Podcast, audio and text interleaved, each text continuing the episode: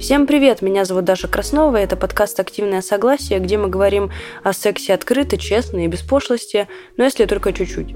Я думаю, многие из вас слышали фразу о том, что если вы не знаете своего прошлого, то у вас нет никакого будущего. Собственно, поэтому тема нашего сегодняшнего разговора – секс-наследие Советского Союза. Мы будем говорить о том, каким был секс в Советском Союзе, так сказать, прямо по датам, поэтому слушайте, пожалуйста, внимательно. Поговорить со мной на эту сложную тему решилась Марина Травкова, семейный секс-терапевт и психолог, а также автор и супервизор курсов в школе психологических профессий «Психодемия».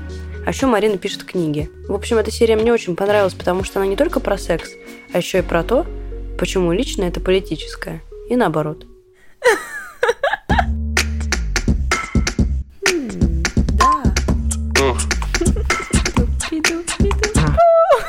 Что? Это секс. Страсть.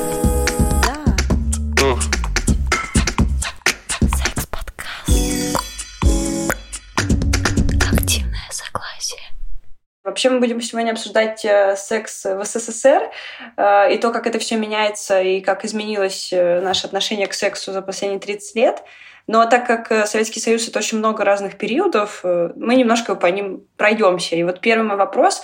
Если мы посмотрим на историю, то при каждом каком-то суровом человеке у власти, ну там Сталин, Путин, все как будто бы закрепощается, все как будто бы становится ну, труднее, закрытие, появляются какие-то скрепы, появляются какие-то запреты, кто-то становится незаконным, какие-то группы людей. И вопрос, э, при чем тут, собственно, сексуальность человека и политика? Ну, то есть, как это вообще связано, зачем? Ой, вопрос такой, на него два дня можно отвечать, да, мы очень как бы все э, э, сокращая, редуцируя. В общем-то, управляя сексуальностью, ты управляешь миром. И авторитарные режимы, тоталитарные режимы, да, всегда стремятся в том числе управлять сексуальностью.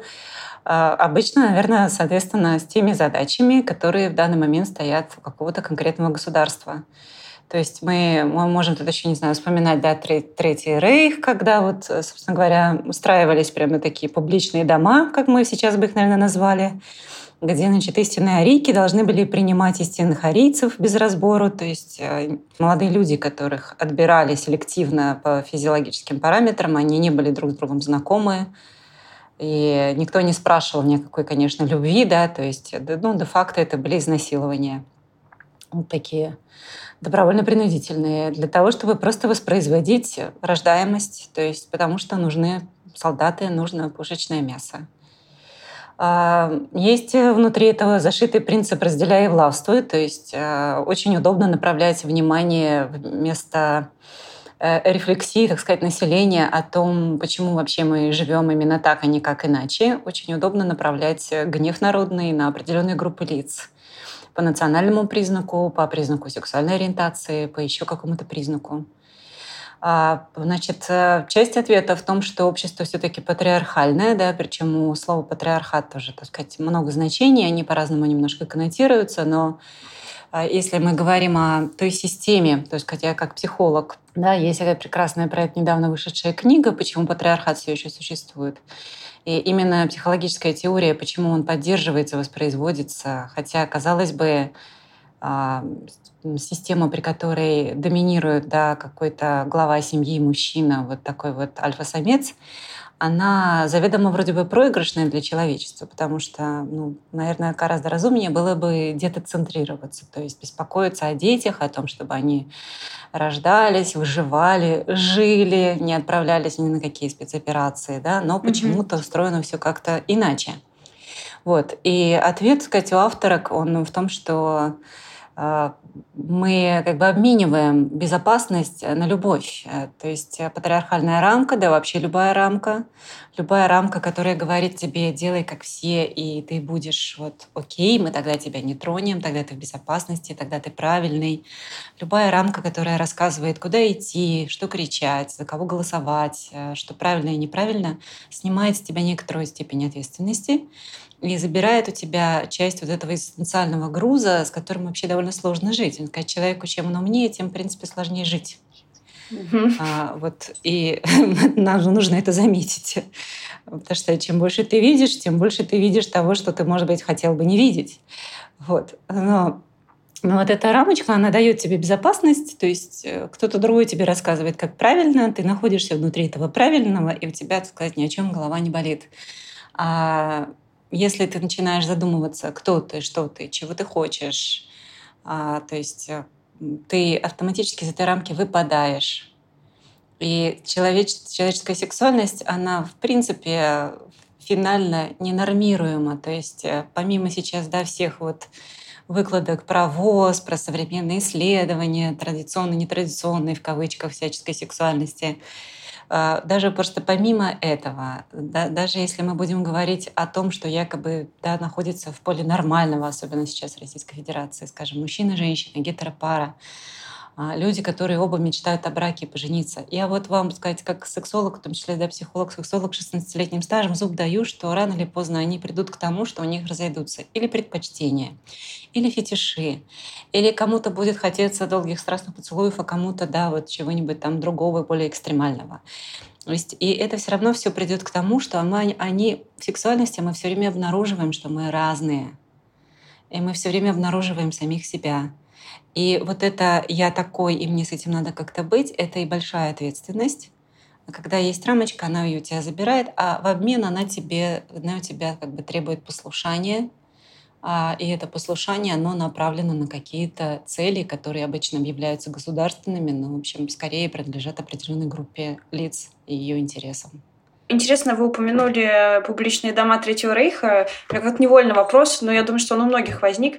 А вот, э, вот эти вот э, женщины, накачанные идеологией, ну, такой очень э, заряженные эмоционально, они даже будучи, ну, скажем так, подвластны пропаганде, они психологически все равно это расценивали, ну, то есть психика человека все равно это расценивает как изнасилование, или, условно, пропаганда настолько сильно может заполонить мозги, что там даже психика условно не справляется, не справляется и как-то, например, воспринимается действительно как долг, там, как что-то такое вот ради будущего, не знаю. Это может быть источником очень тяжелого внутреннего конфликта, потому что э, тело, когда, как поется в некоторых песнях, не врет. Угу. А, и если вам нехорошо, тело это то, что, так сказать, это чувствует, как бы вы себя головой не убеждали, что это ваш национальный долг, патриотический долг, супружеский долг или еще какой-нибудь долг как бы вы не убеждали себя, что это поведение правильного мужчины или правильной женщины, да, тело, тело реагирует, то есть от него не спрячешься, оно есть.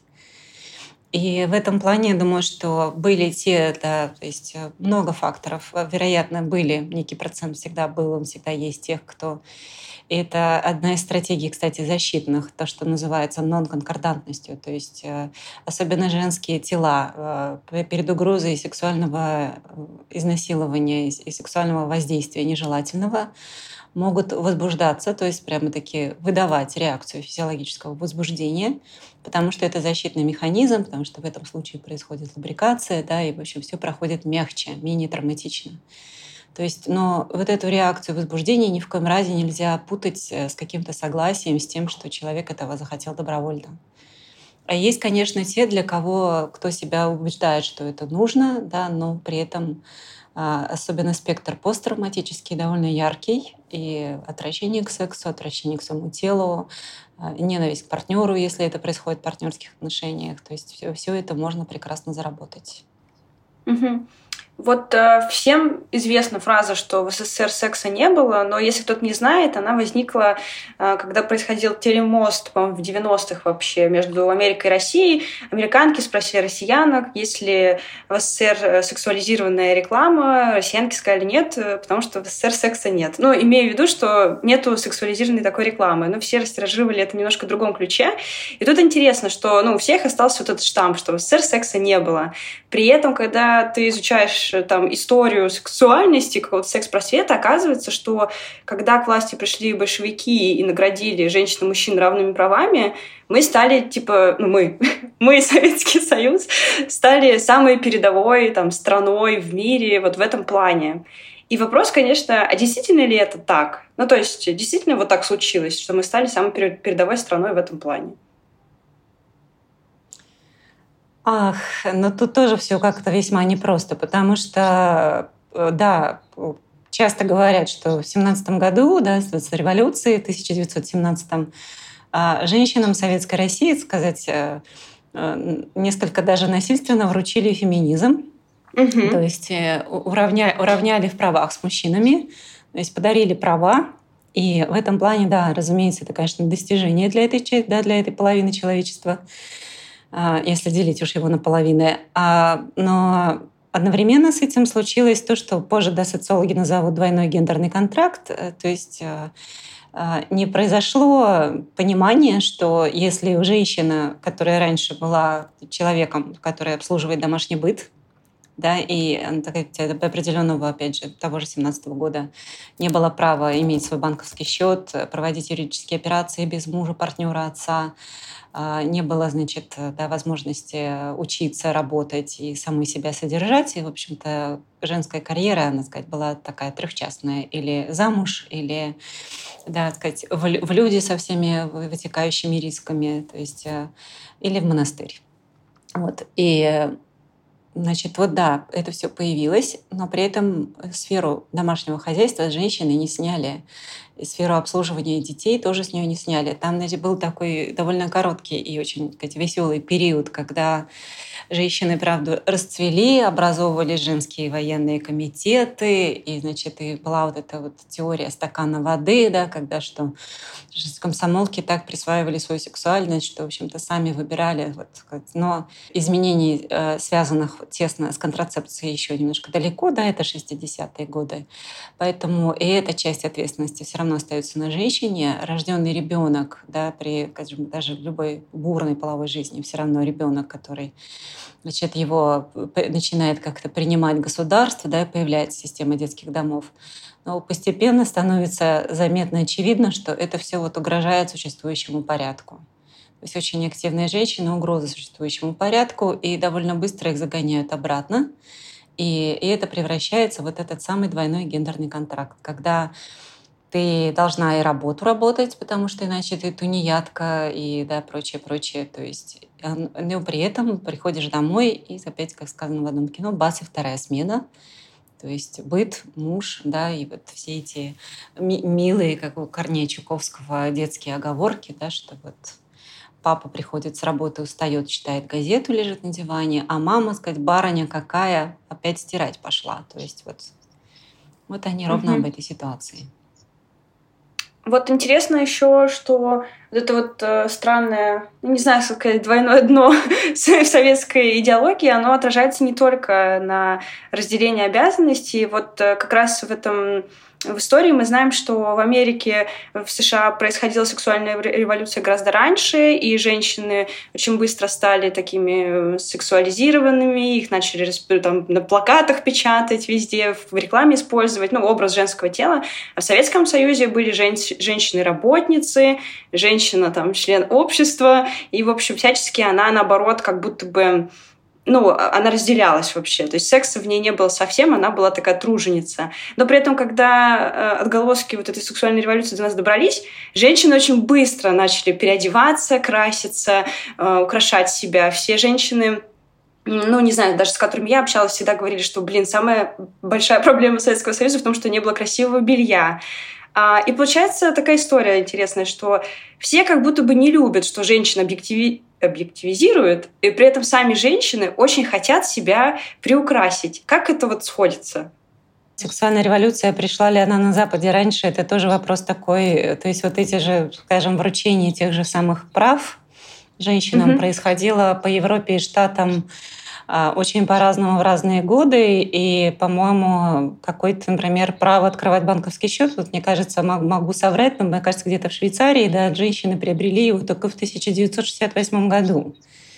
То есть, чтобы мы понимали, да, что это очень был неоднородный процесс. А при этом сексуализация, то есть э, это эта дихотомия, которая существует, наверное, даже гораздо раньше. И вообще вот э, и социологи, которые говорят, что ее истоки еще, так сказать, в средневековье, идея, что есть женщина-мать, порядочная женщина, которой, значит, каких-то неприличных вещей делать и предлагать нельзя. Она мать, друг, товарищ, труженица, да, и она вот такая честная женщина, почтенная. И есть, значит, кто-то, кто для сексуальных утех. То есть mm-hmm. вот этот дуализм, который действительно, ну, в общем-то, э, сохранился и как это, может, слегка трансформировался, но так и продолжает идти, который вот э, про этот двойной ген, опять такой двойной, сказать, двойной стандарт, что отражается, да, вот в куче стереотипов, как то, что если у мужчины любовница, то он как бы молодец-огурец, там, да, например, у нас в стране многие так скажут. А если значит, у женщины сказать, несколько партнеров, то ей будут, скорее всего, сказать, подарены некие нелестные эпитеты. То есть ее, сказать, молодцом никто объявлять не будет. То есть вот это сохраняется. И, э, конечно, всегда было вот этот опять двойной гендерный такой вот этот, вот, такой линейка. И женщины, которые росли внутри этого, также замечательно понимали, что помимо что да, на производстве тебя, наверное, награждают за то, что ты труженица и молодец, и в кино тебе это показывают. Но посмотрите опять на огромное количество советских фильмов, да, то есть там вот эта потребность любви, потребность привязанности, потребность в том, чтобы быть выбранным, выбранной, потому что еще одно новаторство, которое нам подарил XIX век, конец XIX века, вместе с промышленными революциями, это и тем, что у женщин появились свои средства, и они смогли сами выбирать партнеров, появился так называемый брачный рынок. То есть до этого, опять же, не ты решала. У этого было много, может быть, да, негативных сторон, но все-таки ответственность за то, что ты выбрала партнера, лежала не на женщине. Угу. За это за тебя решала община, родители, да, там, священники, какие-то специальные свахи. То есть э, какой-то был такой договорной общинный порядок. А теперь ты сам должен выбрать, и ты тебя должны выбрать. И ты выходишь на этот брачный рынок и становишься, хочешь не хочешь, будто бы немножечко товаром. И всегда есть э, какие-то идеи или кто-то, кто тебе рассказывает, что такое товар более высокого качества и более низкого. И а, не знаю, сказать, заглянуть сегодня в Тиндер, да, то есть, или почитать там какие-то периодически девушки делают такие выкладки каких-то вот мужских требований. То есть там угу. много разного можно увидеть, да, начиная там от параметров роста, веса, возраста, заканчивая там без детей, когда пишут без прицепа, еще что-то, еще что-то. То есть э, вот это все еще живущая в головах идея, что девственность имеет какую-то невероятную ценность, да, что вообще она существует. То есть э, тоже да, про, про то, что отношение к человеку как предмету, что он БУ или не БУ, да, было употребление, не было употребления.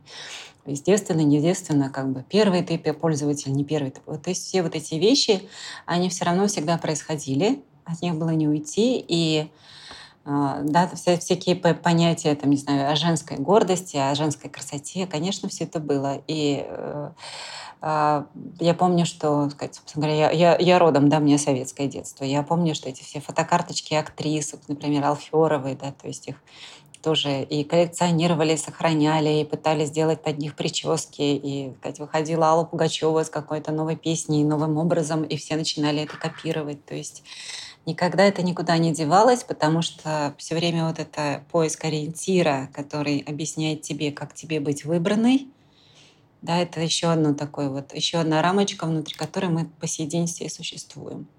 Мы все как-то хотим себя так презентовать, чтобы кто-то нас нашел. Есть какая-то идея того, что да, вот нужно встретить какого-то своего человека, и идея, что тебе нужна любовь, и любовь как-то равна счастью, и есть идея, что человеку сейчас нужно быть счастливым. То есть есть у нас такой новый императив — ты должен быть счастлив. То есть несчастье не воспринимается, как, скажем, в немецком романтизме, нечто, да, в чем можно пожить, оно воспринимается как нечто, с чем можно как можно быстрее справиться. То есть у этого тоже свои корни экономические, в том числе и вся фармакология работает да, на то, чтобы скорее-скорее поставить человека обратно в строй. Вот. Но быть несчастным не модно, не красиво, не привлекательно.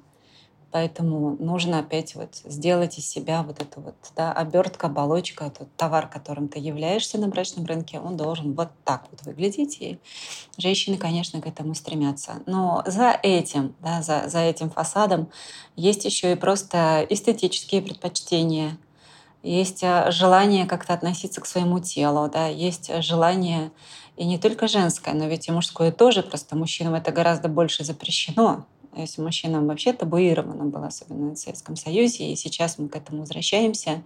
То есть мужчина как-то слишком за собой хорошо, так сказать, присматривающий, подстриженный, модно одетый, начинает вызывать у кого-то подозрения. Вот, то есть э, и все эти шуточки про то, что он чуть красивее обезьяны, и хватит этого, тоже, да, отсюда. Вот. Поэтому вот это вот желание вообще, во-первых, видеть как-то себя кем-то и желание себя улучшить, оно связано психологически просто с рефлексией, с пониманием того, кто вы через свое тело и все, что с ним соприкасается, сюда же одежда. И заканчивается, ну, хвост этого явления где-то на брачном рынке, на который ты выходишь, и тебя оценивают. И женщины часто, когда на себя смотрят, они смотрят на себя, конечно, взглядом не собственным, а тех мужчин, которым они хотят понравиться. И поэтому здесь всегда очень много какой-то внутренней критики, что что-то не так. Живот не втянут, спина неровная, там, вес лишний, еще что-то, еще что-то.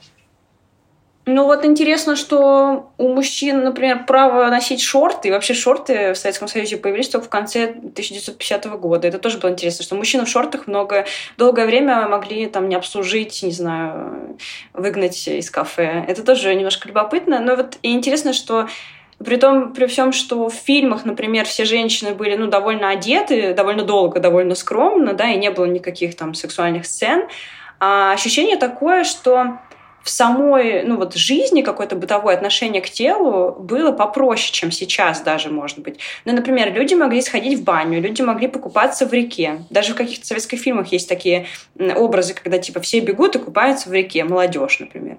Сейчас я не могу представить, что я голая с кем-то купаюсь в реке.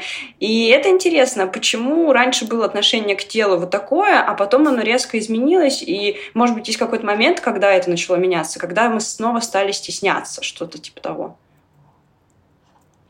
Ох, опять здесь, наверное, не будет универсального ответа, но если уж э, заглядывать в старину, э, то действительно, особенно когда сегодня звучит вся вот эта риторика про традиционные ценности, очень хочется всегда, конечно, догнать, посмотреть в глаза и спросить, э, что там за традиции, потому что, так сказать, исконно русское, будем это так называть, оно действительно про общую крестьянскую избу, которые на палатях все спали вместе. То есть э, не было никаких отдельных спален, разумеется. Это палати, да, то есть там это такая притолока под потолок, где, потому что там теплее, и там спят все, и взрослые люди занимаются, собственно говоря, сексом при детях и при более старших, так сказать, членах семьи, и ничего из этого не скрывается. То есть, если уж говорить о традициях, то традиции бывали и такие – то, то же самое, да, что да, всегда были, и это в культуре многих стран отражено, да, в российской тоже, тот ночь на Ивана Купалу, какая-то традиции карнавальные и околокарнавальные, когда понималось, что, в общем-то, как бы вообще-то нельзя, да, вот как бы и церковь не одобряет, и общество не одобряет. Но была такая ночь в году, когда все закрывали глаза на то, что, так сказать, народ как-то перемешивается по кустам. Вот, и это в том числе, может быть, обеспечивала некоторое разнообразие и давала возможность женщинам, да, которые не могли забеременеть со своим партнером, вдруг получить ребенка. То есть, э, потому что, да, то есть, и это вот какие-то интуитивно такие вот, э, не знаю, можно сказать, полуживотные, но такие интуитивно нащупанные способы бытия. На самом деле какая-то прямо борьба с ними началась при Петре Первом. То есть потому что и понятие какой-то такой нормы, и понятие, например, да, того, что вот мужеложство — это что-то плохое. То есть это все, вот, вот это действительно привезено с Запада, как мне забавно это сейчас звучит. То есть вот это Петр Первый, вот страх перед, перед этим, да, понимание того, что это плохо, вот эту вот э, какую-то э, религиозную какую-то этику про то, что, значит, не дай боже, да, что секс он для деторождения, не для утехи, не для удовольствия. Вот где-то там это начинается, хотя, опять же, да, сказать, сам Петр Первый воздержанием не очень, сказать, конечно же, отличался. Но борьба вот с этим традиционным начинается там. И традиционная на самом деле действительно про культуру, в которой, в общем-то, телу было гораздо вольготнее. А потом приходит культура больших городов. И это такая отдельная большая тоже история, когда но если мы опять вспомним в Советском условии, да, в Советском Союзе условия, по которых, так сказать, просто существовало какое-то тело, а, ну, например, я вот э, тоже да, вспоминаю Хрущевку, а, во-первых, это очень маленькие комнаты, низкие потолки и, скажем, один санузел, в котором нет часто дверей, и в котором, если да, в семье 5-6 человек, иногда и больше, и санузел иногда один, один на весь коридор, и, в общем, дверь в него просто не запирается, то есть нет интимных пространств. И чем меньше этих интимных пространств, тем больше люди пытаются отвоевать как-то эту свою территорию, тем больше доставятся какие-то ширмы, углы, вот, и, и тем больше хочется закрыться, завеситься. То есть угу. это интересный такой да, баланс, что когда телу легко показывать себя и давать свою наготу и уязвимость, когда есть внутреннее понимание, ощущение того, что тебе есть куда укрыться, защититься, и у тебя есть безопасное место. Когда такого места у тебя нигде нет, ты его начинаешь носить на себе, то есть э, не даешь себя трогать, закрываешься. И вот в телесных практиках людей, которые выросли в большой тесноте, вот чисто осталось, что большое внимание к тому, что, не дай бог, поделиться какой-то своей расческой, да, то есть там, чтобы трогали твою одежду, чтобы вот кто-то взял что-то твое, то есть очень обостряется. То есть, условно говоря, если вы живете в огромном родовом замке, где от одного до другого идти километр, то да, вошел ли кто-то и взял ли твою вещь, гораздо менее критично, чем когда вы живете в пяти метрах. И тут вот то, что это мое пространство, и мои вещи, и мое тело, и вообще не трогайте меня, становится очень важным, архиважным. Очень интересно. Почему исторически в Советском Союзе, потом в России все так боятся секс-просвета для детей и подростков? А, я изучила просто вот историю того, как это было, как вот все понимали в какой-то момент, что нужно уже вводить, потому что были там вспышки э, ЗПП, э, отменяли, решали, отменяли. Ну, то есть вечно была какая-то вот эта проблема у людей, ну вот наверху, что все как будто понимают, что это надо, но почему-то очень страшно. Почему так страшно? Всюду до сих пор угу. есть э, люди, которым это не нравится. И есть какая-то, наверное, первый страх вылезающий, это какая-то странная идея, и мне кажется, что это проекция взрослых на мир детей, что если вы детям вообще говорите секс, они его немедленно, непременно как-то захотят. Реализуют. И да, и пойдут реализовывать. То есть вот прям, прям вот эта сцепка, что если вы с детьми заговорили, так вы вот при этом это, конечно, полнейший абсурд. И нужно сказать, что ребенок в 2-3 года уже, купаясь в ванне, ванночке, да, сам у себя все равно обнаруживает гениталии, не только их. И тело, данное нам сказать, вот оно с нами, и от него никуда не денешься. А, разумеется, есть уже куча исследований, которые давным-давно лонгитюдных, да, валидизированных, то есть там, сделанных в очень разных странах, таких, таких разных, да, не только Штаты, но и Индия и прочее, прочее. А, то есть очень разные культуры, которые показывают, что нигде и никогда секс-просвет не сдвигал детей и подростков к тому, чтобы они захотели секса, что как раз ровно наоборот. Они позже начинают им заниматься, они сознательнее подходят к выбору партнера, снижается число детских каких-то беременностей, да, и число ЗПП. И, в общем-то, потому что во многом это, конечно, никто не рассказывает детям про позы, а любой секс-просвет начинается с того, что это вопросы здоровья, это вопросы отношения к себе, это вопросы культуры, это вопросы того, да, скажем, очень важная тема, как говорить «нет», как mm-hmm. слышать «нет», да, как понять, хочешь ты в самом деле или не хочешь как не спутать да, какое-то вожделение с какой-то вот э, с тем, что называется любовью, и вообще да, про гормональные процессы, которые влияют, конечно, на наши, в том числе, суждения и решения, и про вот это все. И здоровье, разумеется. Вот. Но один из таких любимых страхов — это снова, что если этому всему, сказать, дать волю, то, значит, вот мы немедленно как-то перепортим всех детей. Вот. Э, хотя, на самом деле, ровно наоборот оставляя детей без этой информации, мы замечательно их подставляем, они становятся легкой добычей каких-то злонамеренных взрослых. Для ребенка, которому в школе рассказывали, что если тебе 13-14, и твой учитель начинает тебе проявлять знаки внимания, да, что это не любовь, потому что не может быть любви, то есть что это эксплуатация, что ты должна сказать нет, ты должна уйти, ты должна да, поговорить об этом. Такой ребенок вооружен и может противостоять.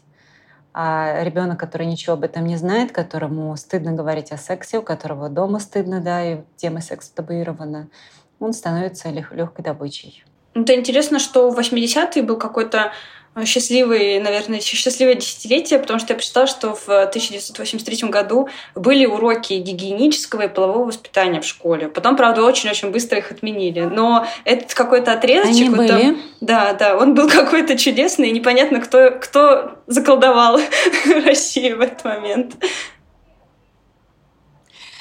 А, мне непонятно тоже, но это была такая очень своеобразная оттепель, потому что и она очень своеобразно прошла, поскольку, например, я застала эти уроки, и не было никаких людей специальных, подготовленных на эту тему говорить. То есть секс-просветителей секс-педагогов так таковых у нас не было и нет. Соответственно, эта задача упала где, как, кто ее решил. То есть где-то она досталась классным руководителям, где-то она досталась учителям биологии, где-то она досталась учителям физкультуры. Угу. Не знаю почему. Представила да, просто такого классического физкультурника. Да, соответственно, значит, э, да, это Катя принимала разные очень формы. Ну, например, в моей школе это был классный руководитель, это была учительница немецкого языка. И это превратилось в разговоры о том, что, в общем-то, девочка все же себя должна блюсти до брака, и прочие вот это вот целомудренные, да, сказать, такие притчи. А вот. Э, практика приглашения была такая, приглашали значит, э, медработников школы для того, чтобы они рассказали да, что-то про роды, про беременность и про вообще риск да, забеременеть и риск э, за ПП. Но очень много где, я знаю буквально, наверное, одно-два исключения, почти про повально это превратилось в пугалки, Значит, то, что прежде всего это доставалось сакральное знание только девочкам, то есть класс прямо разделяли, хотя глубокое мое убеждение, мальчикам не только нужно, но и еще нужнее знать всю эту информацию.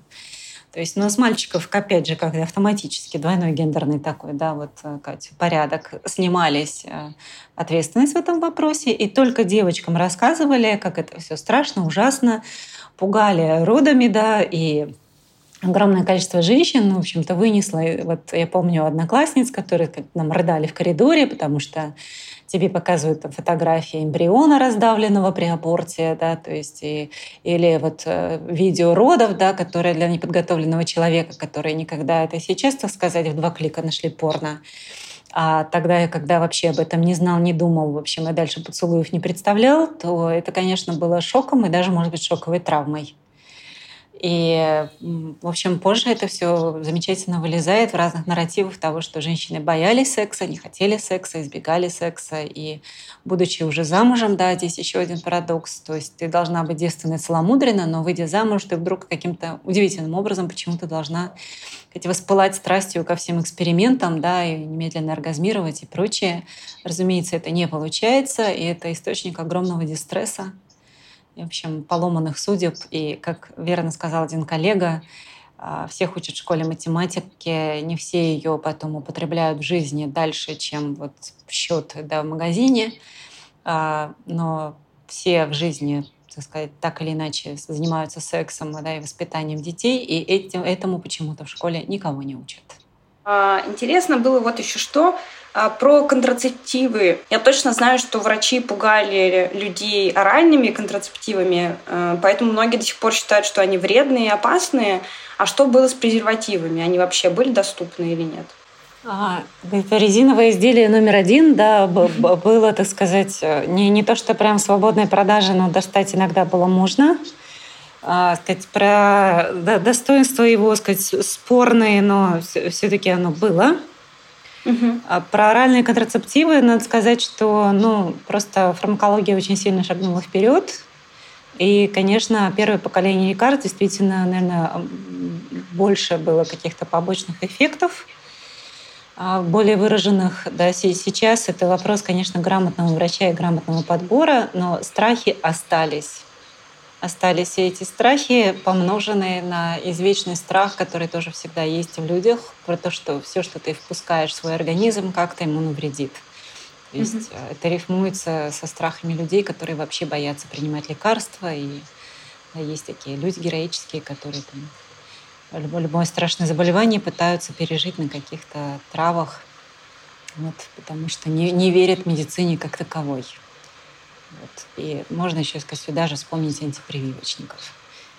Поэтому это такой вот э, всегда тоже здесь есть отношение с государством, с тем, что оно тебе дает, зачем оно тебе это предлагает. Но оральные контрацептивы для многих, конечно, были спасением. Э, и появились они вот в таком, наверное, более доступной истории. Они стали все-таки, наверное, где-то 70-е, 80-е. Потому что, к сожалению, вот поколение моей мамы, да, то есть поколение женщин, которые вот, чья молодость пришлась, ну, скажем, какие-то 70-е прошлого века. А там весьма нередко сказать, средством контрацепции был аборт. И очень много женщин, историй, да, в, в чьей семейной истории, сказать, а, аборт был сделан не один, не два и даже не пять раз. И, конечно, аборт — это гораздо больше ущерб женскому организму. По сравнению с ним оральные контрацептивы просто, сказать, благо и несмотря на все их побочки. Но современные страхи связаны снова с, с тем, что нет культуры просвещения, с тем, что нет понимания, и нередко его нет и у врачей, потому что здесь э, еще сложности медицинской системы, помимо больших городов, да, и медицины частной, а, много где это воспроизводится проблема, когда повышение квалификации для врачей, акушеров, гинекологов, урологов, да, там, сексологов, а, оно сказать, у кого они повышают квалификацию, у тех, кто тоже учился лет 30 назад. То есть, и боюсь, что вот именно эта проблема сейчас будет усугубляться, потому что когда международного обмена нет, обмена опытом нет, когда изолируются науки, это всегда очень-очень плохо. Мы уже немножко упомянули про странный период 80-х, и он есть еще более странный, когда в общем, все время все очень серьезно подходят к нравственности. Все хотят, чтобы все были такие приличные, примерные. Но тут происходит 80-е. А, в кино появляются сексуализированные образы женщин, обильно причем. Выходит интердевочка на экраны. И по мнению какого-то анонимного тестирования подростка, э, валютная секс-работа становится одной из самых предпочитаемых, предпочтительных. То есть люди мечтают ну, девушки, получается, мечтают стать э, секс-работницами. А, где допущена нравственная ошибка, когда система дала сбой, как это вообще произошло. Ну, потому что, когда ты все вот это изучаешь, это выбивается вообще просто совсем по, по, по, э, господи, ну и по внутреннему, и, и по внешнему э, восприятию, и по внутреннему наполнению. Что случилось? А, случилась экономика разваленная совершенно, и случилась усталость великая, потому что а, женщины — это тоже всегда да, та группа населения, которые страдают первыми, когда происходят любые, любого рода катаклизмы. И развал Советского Союза, то есть его последние годы существования, тяжелый развал, да, и вот все, что происходило после, 90-е, а, Все это, конечно, опять ударило по самым уязвимым. Это женщины и дети. И помимо того двойного гендерного контракта, о котором мы уже говорили, что нужно как-то и работать, заработать, и многие крутились на двух-трех каких-то да, работах, нужно еще успеть быть хозяйкой матерью, то есть как-то обслужить мужа, детей. Да. А, очень много историй про то, что свидетельств, что в это время мужчины с этим кризисом не справились. То есть это алкоголизм, это побои, это депрессии, которые не лечились, которые проходили да, скрытно. То есть э, буквально это человек, лежащий на диване, превратившийся при жизни в овощ, и женщина, которая все это пытается вытянуть. Вот на фоне этого всего картинка как будто бы легкой и красивой жизни, она, конечно, привлекательна. Это работает до сих пор. То есть э, я часто слышу риторику в серии, что есть какая-нибудь, скажем, девушка из какого-нибудь условного Иванова, и она могла бы пойти где-нибудь на местную текстильную фабрику и, так сказать, да, заняться честным, но тяж, тяжким трудом за, скажем, там, какие там зарплаты, не знаю, 5-10 тысяч. Но она почему-то выбирает ехать в большой город Москву, и у нас уже очень много вот этой серой проституции, когда это ты не, не стоишь, голосуешь на Тверском шоссе, да, как некогда, а э, скажем, есть прямо такие сервисы, которые подбирают да, девушек, которые живут на содержании у мужчин, и их, кстати, обязанность просто принимать его в определенное время суток, по, значит, какой он захочет, по его желанию, ни в чем не отказывая. И на это нередко идут студентки. И это, кстати, практика не только да, и нынешняя наша, и постсоветская, но такую, такая же проблема существует в странах Европы. В частности, в Франции много было про это публикации и тревоги, что девочки, девушки, то есть э, не, не видя да, себя возможности по-другому выбиться, не желая быть вот этими текстильщицами за 10 тысяч рублей, желая, что совершенно нормально, естественно, какой-то более хорошей жизни, все мы этого желаем, да, не имея для этого ресурсов, они нередко попадают в секс-работу, и она действительно из той перспективы да, маленького села или города, в котором все депрессивно, правда, кажется чем-то привлекательным. И снова нет секс-просвета, никто с тобой не разговаривает про побочки и постэффекты этой работы, никто не говорит с тобой о твоей незащищенности. А, все это да, такое а, практики, которые являются массовыми и нередко сплетены, инкорпорированы в государственное тело, то есть и вот эта женская карьера, когда надо просто найти такого мужчину, который будет тебя содержать, она совсем не про нравственность, она про экономику в первую очередь. Потому что, как я вот люблю говорить, в тот день, когда я увижу человека, да, особенно женского пола, который скажет, что э, из двух перспектив, вот Оксфорд да, с полным обеспечением на какой-то прекрасный грант или секс-работа, да, и человек такой, о боже, нет, конечно, секс-работа, потому что, так сказать, это мое призвание. Вот только тогда я поверю, что это якобы кому-то нравится. В общем, везде, где это существует, и всегда, когда в этот тут копнешь, это ты обнаруживаешь человека, у которого не было выбора при какой-то частой видимости этого выбора. выбора. То есть э, отказаться от вообще какого-либо да, счастье, в чем бы ты там его не атрибутировал, и остаться в условном Иваново. У советского человека была такая мечта об идеальном условном Западе. Угу. Вот, э, скажем, у нынешних релакантов ее уже нет. В этом плане они несколько обеднены. Но советский человек — это вот э, хороший момент, который, вот, по-моему, в сериале «Оттепель» хорошо был передан, когда встречаются два друга, да, один, который пожил mm-hmm. за границей, а второй, который о ней мечтал. И он даже агрессивно реагирует и не хочет верить, что там нет многих тех явлений, которые появились в Советском Союзе, потому что в них верили, что они там есть. Очень удивительно. То есть получилась такая субкультура, которая верила в культуру за рубежом. И вот сейчас мы понимаем, да, мир более открыт, интернет, и мы понимаем, что этого золотого такого, так сказать, прибежища его нет нигде. И поэтому сейчас, может, это менее романтизировано. В момент распада Советского Союза а, казалось, что все, что там, по ту сторону кордона, совершенно прекрасно, замечательно. Люди добрые, золотые реки, молочные берега, кисельные реки, молочные берега. Вот. И романтизация, конечно, то, что это легкая жизнь, красивая жизнь. То есть оно одно с другим слепилось. И э, еще, как всегда бывает, и люди, вовлеченные вот в такого рода проституцию, никогда не являются теми, кто, конечно же, выйдет и сами, будучи особенно внутри, честно скажут, никогда этим не занимайтесь то есть э, такое говорится позже, после того, как оттуда вышли, после некоторой рефлексии.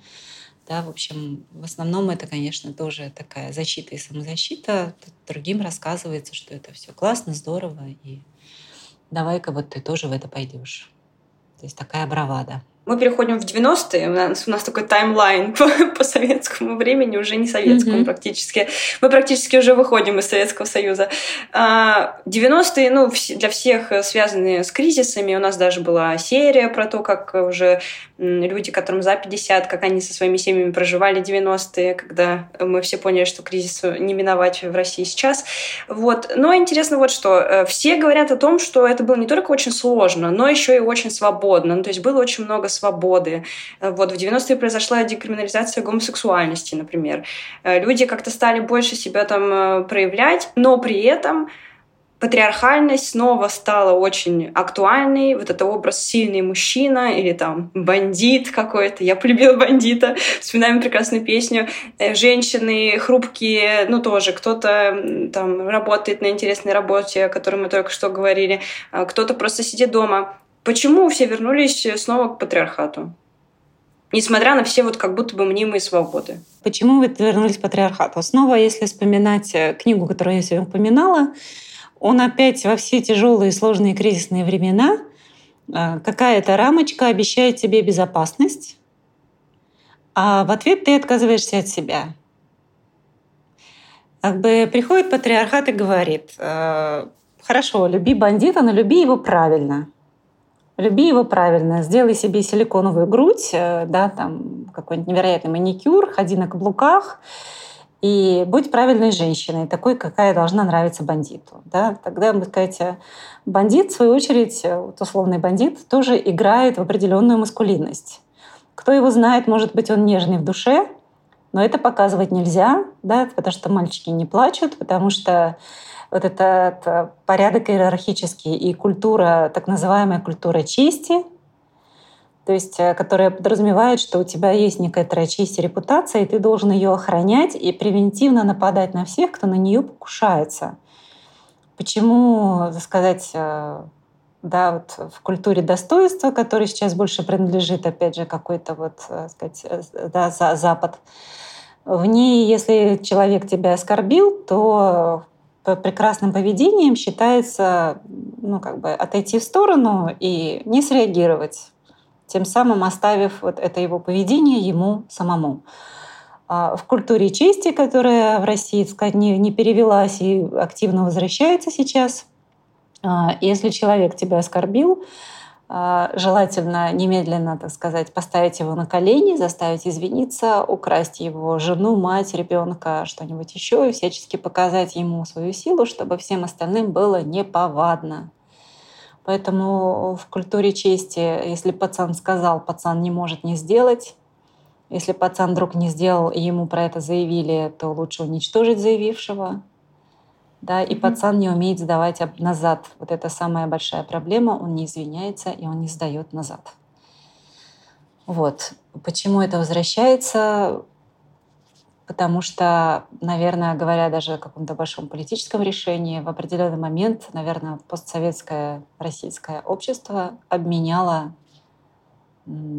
свою индивидуальность какую-то и свою ответственность на обещанную ему стабильность и безопасность, которая оказалась, наверное, призрачной. Но вот мы там, где мы есть. Да, очень здорово, что мы говорим как будто бы про отношения, как будто мы говорим про нашу сегодняшнюю политическую ситуацию в стране.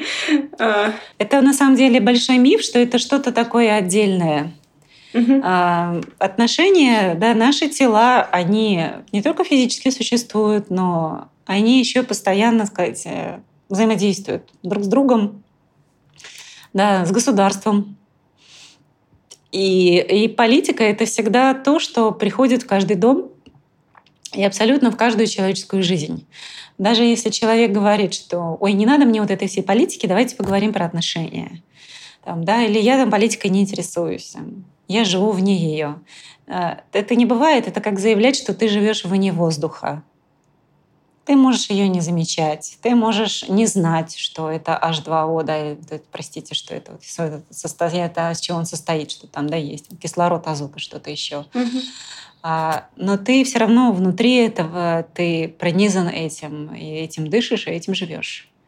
Потому что начиная от того, да, даже во сколько я просыпаюсь, потому что я женщина, иду делать семье завтрак, или я мужчина, я могу стать позже заканчивая тем, кому в семье дают больше кусок мяса, да, хозяину, кормильцу, потому что он мужик, или детям, потому что дети это важнее.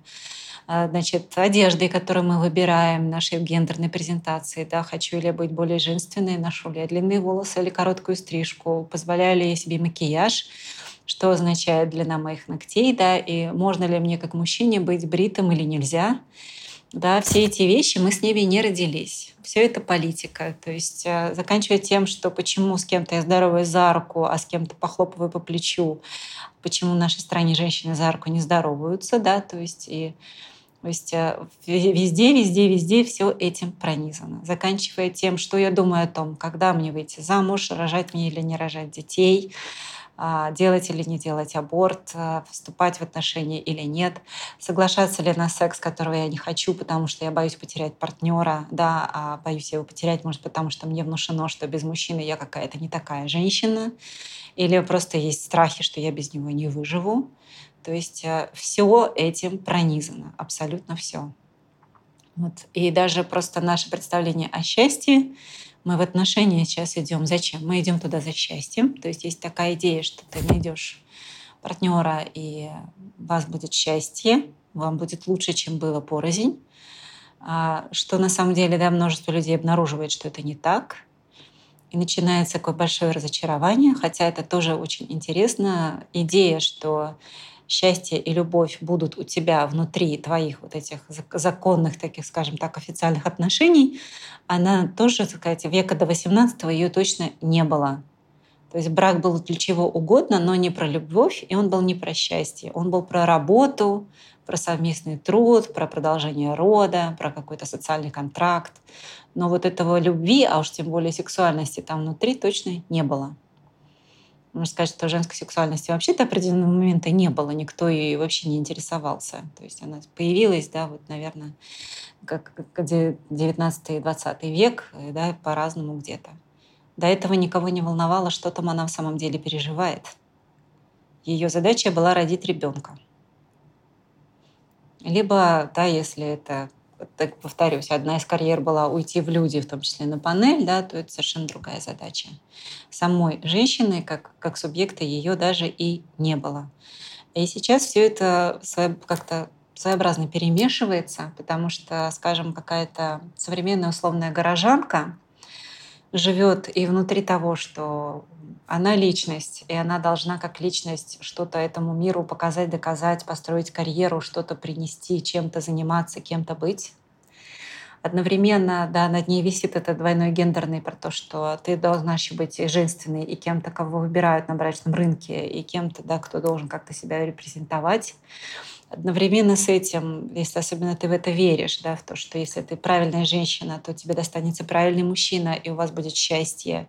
У этого есть множество правил, да, они такие, сказать, имплицитные, они не, не, их, их никто нигде не написал, но ты знаешь. Я регулярно это слышу, в том числе от клиенток, что там 10 а, лет не говорила мужу, что мне что-то не нравится. Почему? Боялась показаться плохой женой потому что женщина плохая, если, например, она агрессивная. То есть да, женская агрессия — это что-то недопустимое. Сами женщины ее в себе подавляют, хотя в этом плане мы, сказать, не очень различаемся. Абсолютно все живые существа агрессируют, умеют агрессировать. И, в общем, это нормальная часть, это у нас биологически заложено. Да? Любой человек, реакция на фрустрацию — это гнев. Абсолютно для любого.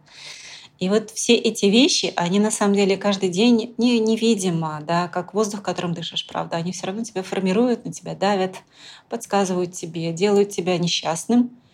А, и если мы начинаем рефлексировать и задумываться, откуда они у нас, почему они у нас, зачем они у нас, кто их нам внушил, почему у нас есть законы, которые нам запрещают, например, кого-то любить, мы слишком быстро начинаем разворачиваться в сторону бенефициаров всего этого, всей этой системы. И бенефициары системы отлично понимают, что это угроза. Поэтому вот эта риторика про традиционное, про правильное, я думаю, что сейчас, конечно, в России она будет нарастать.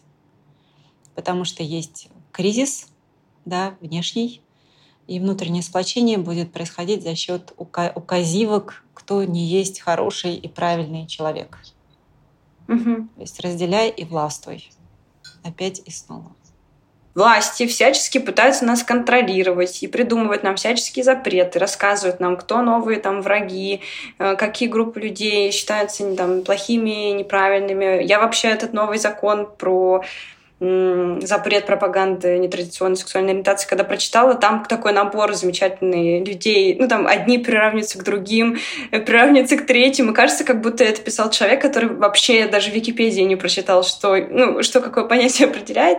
Но, несмотря на все это, вот мы сейчас обсудили, да, какой-то 90-е немножко, и мы сейчас в 2022 году, да, то есть прошло там 30 лет почти, и что-то все равно изменилось да, в обществе. Люди изменились, отношения меняются. Собственно, мы записываем секс-подкаст. Э, сегодня происходит в Москве секс-вечеринка. Я точно знаю, я хотела на нее сходить, но не успеваю. Что-то изменилось. А давайте вы скажете, какие тенденции вот в отношениях новых произошли, какие мы можем отметить сейчас. Вот что изменилось в отношениях за 30 лет?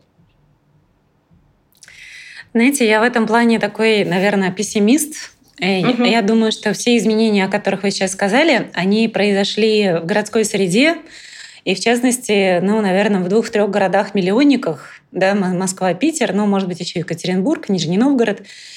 То есть э, вот я думаю, что это как, как вода и масло. Остальная, так сказать, Россия не смешивалась, не перемешивалась, э, туда это не шагнуло.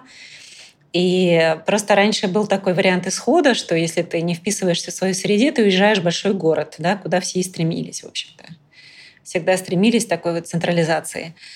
А, поэтому я пессимист, и я думаю, что если мы посмотрели бы как-то среднестатистически, то есть отъезжая от России за 200-300 километров, разговаривая с людьми, вы прекрасно услышите ну, всякое разное там, как мне коллега-социолог говорил о мужчине, который да, вот, сетовал, что не может найти партнерши нормальные, потому что все эти вот ненормальные бабы хотят, чтобы их там целовали где-то ниже живота, да, фу, срам какой, в общем, ужас и так далее. То есть э, уровень невежества невероятный, и даже пользоваться, пользоваться интернетом, да, сказать, все, все еще пользуются не все, и даже если пользуются, то, скажем, языками владеют тоже не все, чтобы да, пробиться каким-то иным ресурсом. И для очень многого количества людей, скажем, жизнь э, в небольшого города и в других социальных стратах, она просто напрямую связана с выживанием. Э, когда ты выживаешь, тебе не до изысков, тебе не до рефлексии, кто ты, что ты. И выживание достигает нередко такого уровня, да, то есть накала, что даже попытки людей, которые приходят с, с тем, чтобы тебе помочь, они воспринимаются, ну, как бы агрессивно, что как бы вот мы достигли да, какого-то состояния, в котором мы изо дня в день существуем, от завода к телевизору. Не трогайте нас. То есть нет сил даже на изменения, даже если они вдруг как будто бы где-нибудь и когда-нибудь обещают тебе что-то позитивное. То есть это какое-то тотальное выгорание. И на фоне вот этого тотального выгорания к тебе пробиваются только очень сильные эмоции. То есть, например, ну, когда тебе говорят, что можно куда-то бежать и всем хором кого-то ненавидеть. Вот это покупается. А идея, что ты можешь что-то узнать, изменить, а, поговорить с женой, улучшить, она воспринимается как это «идите от меня». Поэтому я думаю, что изменения, которые происходили, они касались только городов. И они, конечно, шли в сторону того, что было больше разнообразия, и они шли в сторону бодипозитива, они шли в сторону того, что, например, да, полиамория тоже стала какой-то темой, о которой заговорили. И городское население для себя эту тему ощупывает, им немало таких союзов, да, и люди пытаются в этом жить и как-то для себя это все осваивают. То есть тема Кинга тоже как-то широко шагнула. И тут э, немного среда, которая сама себя формировала, то есть э, через то, в частности, что вот есть вечеринки, как так, что пройдет сегодня. То есть когда ты туда идешь, ты э, одновременно включаешь себя, подписываешься в то, что ты принадлежишь к некому секс-позитивному сообществу, которому все это интересно. То есть это тоже некие ориентиры, они тоже кем-то задаются, они другие. И а, суть, наверное, тут в том, что хорошо и здорово живется там, где у тебя есть выбор, где ты можешь про все это не знать, а можешь вот хотеть и знать и сходить на такую вечеринку. И общая тенденция, не знаю, мне кажется, что на уровне официальном это будет, конечно, про закручивание гаек, а на уровне того, что это существует, я знаю, что подпольный психоанализ существовал в Советском Союзе, и подпольные секс-вечеринки существовали в Советском Союзе. А, то есть много чего существовало подпольно, да, и мы можем опять вспомнить всяческий самоиздат и много чего еще. То есть а, это живое, его не перешибешь. Но тут еще опять, да, извините, что снова я как бы укатываюсь, может быть, как к политическому, но неизбежно. Тут надо понимать хорошо, что суть запретов не в том, что кто-то сел и решил, что вот это верное, а это неверное. Суть запретов в самих запретах. Потому что суть запрета в том, чтобы абсолютно любой человек не жил спокойно, а постоянно находился в состоянии, не нарушил ли я чего-либо. Когда человек находится в такой тревоге, он плохо соединяется с другими, он плохо понимает про себя, и им легче управлять. Ну, знаете, тогда, и... Тогда просто мне хочется спросить, но я тоже тогда закончу на политической волне, потому что вы сказали, я прям чувствую, что у меня мне становится грустно и тяжело, и даже, и даже слезы где-то э, на подкорке подкатывают мне к глазам. Но сейчас же получается большой, ну, такой дискурс о том, что в интернете, например, я могу часто читать о том, что многие люди пишут из других стран, что Россия — это на самом деле страна, ну, там, бедных, глупых людей, которые не понимают, что происходит, и вы сейчас тоже так говорите. И я сижу тут в Москве и, и думаю про себя, а ведь получается мы совсем не знаем, ну, то есть мы совсем не знаем, что у нас за страна, получается мы совсем не знаем, что это за люди, и то, что меня обижало, да, когда кто-то писал где-то, что вот э, вы вообще не понимаете, вы такие глупые, необразованные, я думала, ну нет-нет, это не про меня, это не про моих там друзей, да, может быть, я может быть, это была ошибка, ну, то есть, может быть, э, я просто тоже в своей какой-то пелене существую. И, и поэтому мне стало грустно, что вы, получается, как бы говорите то же самое, что, э, условно, ты дальше живешь в городе, а все на самом деле не так однозначно, как это все любят сейчас говорить. Ну, в утешение я могу сказать, что это очень быстро меняется на самом деле. И, например, да, мне кажется, хороший пример — это Англия, в которой вот э, поколение, опять же, современных родителей еще могут помнить телесные наказания. То есть в школах были да, наказания розгами, и это помнят люди, у которых вот сейчас растут дети. Угу. А, при этом э, да, ну, современная, скажем, британская педагогика, для нее это уже немыслимо. То есть немыслимо даже кричать на кого-то. А, как это случилось? Это случилось довольно короткий срок. У этого была просто политическая воля. И э, на самом деле грустить не надо, потому что распределение да, вот какого-то, скажем, э, осознающего что-то меньшинства и более управляемого большинства, ну, наверное, оно какое-то неизбежное везде и всюду. Может, это сказать звучит очень снобски, да, но как-то, увы, это так, то есть далеко не всем. То есть любое общество состоит да, из людей, то есть есть некий слой академический, и ну, не, ну, как бы, им не может быть все сто процентов нации. То есть это, это сложно представить. Mm-hmm. Вот. И самая большая надежда все-таки остается и состоит в том, что человеку всегда нужен человек. Что нигде и никогда, то есть никакая государственная плеть никогда не могла и не, перешиб, не перешибет и не сможет, потому что это биологический императив и детерминизм, нашу потребность друг в друге, и пока человеку нужен другой, чтобы вообще просто чувствовать себя да, живым, а, никто из нас не может существовать изолированно. Вот. И у нас есть связи, и эти связи нам дороги, и они нам болят, да, пока мне важно, что у меня есть партнер, ребенок, родители. Вот это то, что спасет, то есть звучит пафосно, да, такого рода связи, то есть, по сути, сама любовь, та самая, которая противостоит безопасности, которая говорит, что я выбираю тебя, даже если ты другой, даже если ты не вписываешься, и себя, если я другой не вписываюсь, но мы вот вместе можем друг друга выбрать и быть вместе, да, и тогда нам будет, сказать, вместе хорошо, может быть, небезопасно в плане да, большой рамочки, но мы можем найти друг друга. И вот это будет сейчас тоже укрепляться. И у всего, у чего есть историческое начало, есть исторический конец.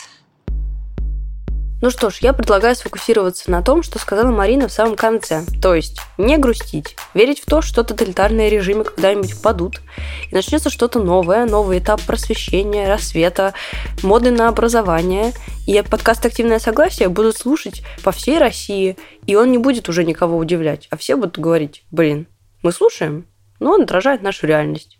Реальность с активным согласием, с любовью, со свободой слова и дела. Знаете, вот это вот все. Всем удачи, всем пока-пока. Слушайте серии подкаста «Активное согласие». Встретимся в следующий понедельник. Активно.